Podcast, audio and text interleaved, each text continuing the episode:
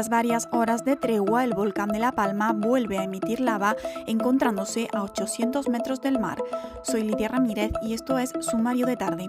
Hoy es lunes 27 de septiembre de 2021. Volcán ha vuelto a registrar una gran columna de cenizas, acompañada de algunas explosiones esporádicas, que ha durado unos 5 minutos y que se ha podido escuchar a kilómetros de distancia. El Instituto de Geociencias ha informado la mañana de este lunes de que el volcán había entrado en una fase de menor actividad, pero advertía de que la situación podía cambiar fácilmente.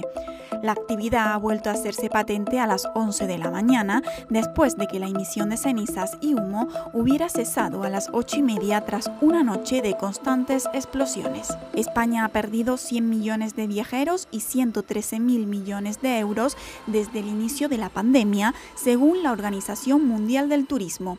Son datos facilitados en el Día Mundial del Turismo que se celebra hoy y donde recordamos la profunda crisis que ha vivido el sector con más de 3 billones de euros evaporados en el Producto Interior Bruto como consecuencia del parón del turismo. Puedes leer esta y otras noticias en theobjective.com. Hasta la semana que viene.